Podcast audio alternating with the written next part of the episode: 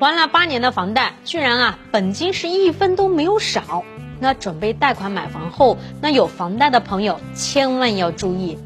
办贷款的事儿一不注意，你将承担至少几十万的损失。其实不是危言耸听啊，有一个真实的事件。那前一段时间呢，江苏有位女士准备买房子，在查询自己的贷款剩余本金和利息的时，那发现自己的本金是一分都没少，还款的方式啊也突然变成了先息后本。